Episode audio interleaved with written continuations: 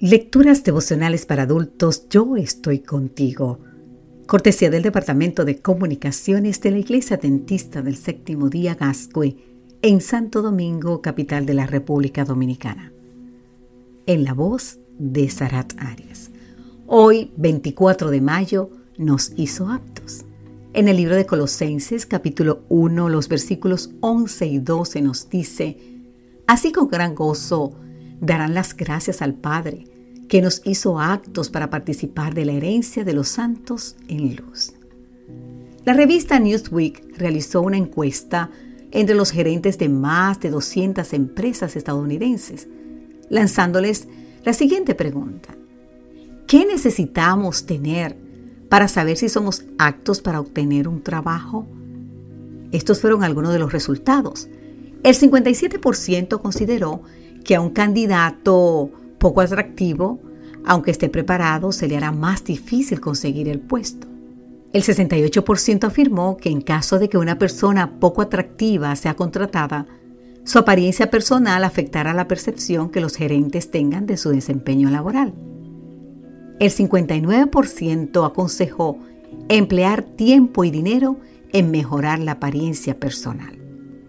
Y por último, el 64% sostenía que las compañías deben escoger a sus empleados basándose en la apariencia de los candidatos.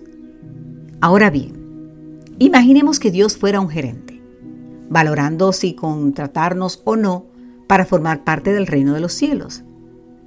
¿Qué querería nuestro Creador para que nosotros pudiéramos recibir un empleo en la empresa celestial? Si el Departamento de Recursos Humanos del Cielo evaluara nuestras peticiones, las respuestas sería que somos indignos, completamente indignos.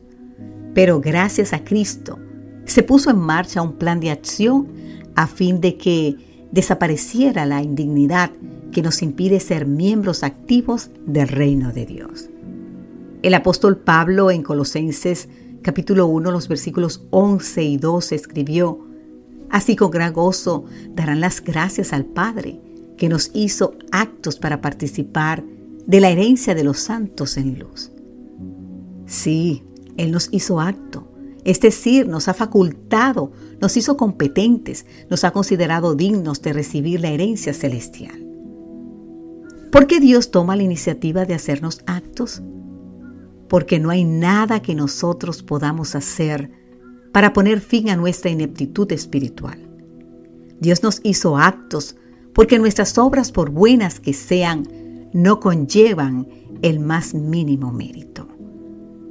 En 1905, la autora norteamericana Elena G. White declaró, La gracia es un atributo de Dios puesto al servicio de los seres humanos indignos.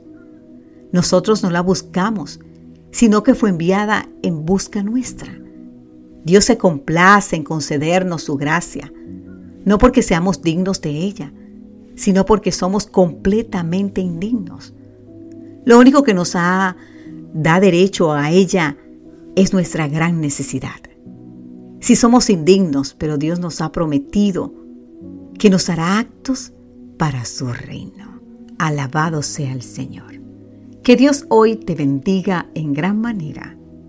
Amén.